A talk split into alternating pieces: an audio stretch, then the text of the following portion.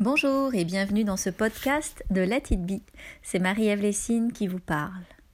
Avoir un bon esprit critique. Souvent, on critique beaucoup de choses, on juge, c'est assez humain. On critique les gens, on critique les situations. On met l'énergie finalement dans beaucoup de choses qu'on ne peut pas forcément changer.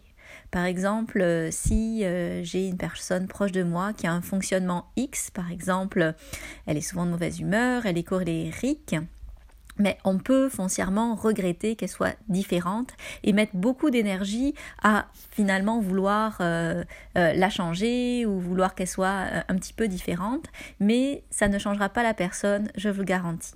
Ce qu'il faut faire alors, c'est accepter de regarder cette personne telle qu'elle est et la regarder un petit peu plus large que juste sa colère ou son irritabilité constante, voir finalement à la fois ben, ses qualités, ses défauts, ses forces, et sans évacuer totalement ses faiblesses, mais au moins euh, euh, les diluer en regardant un peu le portrait global de la personne. Tout ça, c'est ce que nous apprend la pleine conscience parce qu'elle nous apprend à pas juger.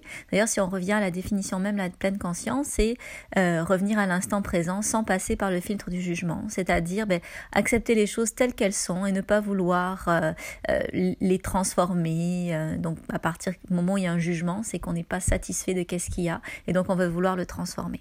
Mais là où je vous amener, ce n'est pas du tout là. C'est vous faire faire une réflexion un petit peu plus différente, justement sur euh, l'idée d'avoir un bon esprit critique.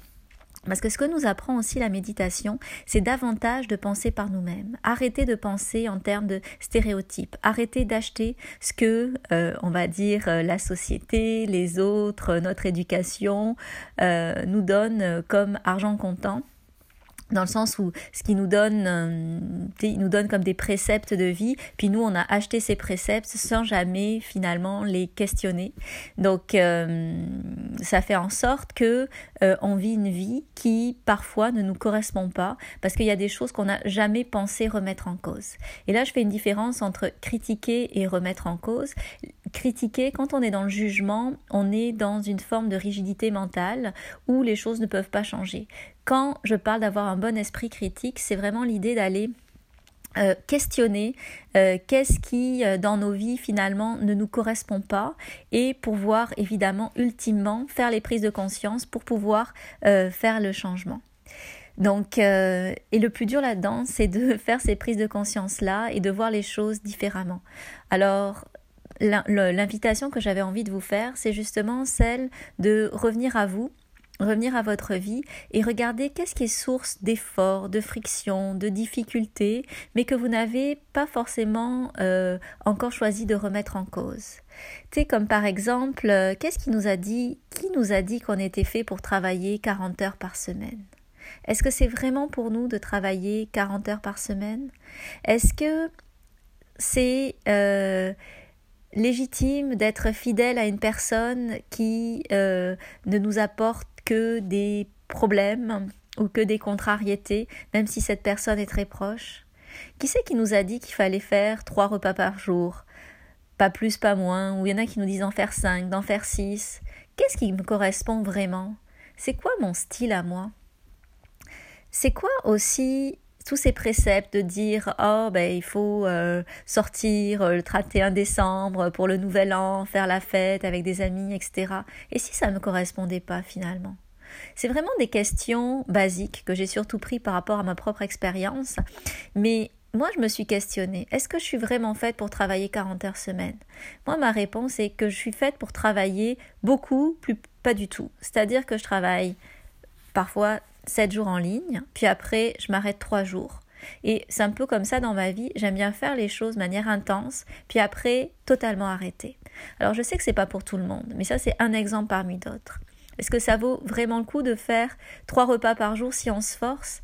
Moi j'ai compris que malgré mes efforts, c'est pas comme ça que ça marche pour moi. Je mange très peu le matin, beaucoup à midi et quand même pas mal le soir. Ça fait trois repas, mais c'est pas le petit déjeuner qui prend le plus de place. Et si je le fais, je me force. Donc, est-ce que ça vaut vraiment d'aller contre ma nature? Parce que dans les manuels de euh, nutrition, il y a marqué qu'il faut manger un gros petit déjeuner le matin. Je me pose la question, mais plutôt quand je me pose la question, j'essaie de répondre pour moi et pas pour les statistiques ou, les autres. Pareil, euh, par rapport euh, à ce qui a été la mode pendant longtemps, le Miracle Morning, l'idée de se lever très tôt pour réussir sa vie. Il y a même des dictons qui disent que l'avenir appartient à ce qui se lève tôt.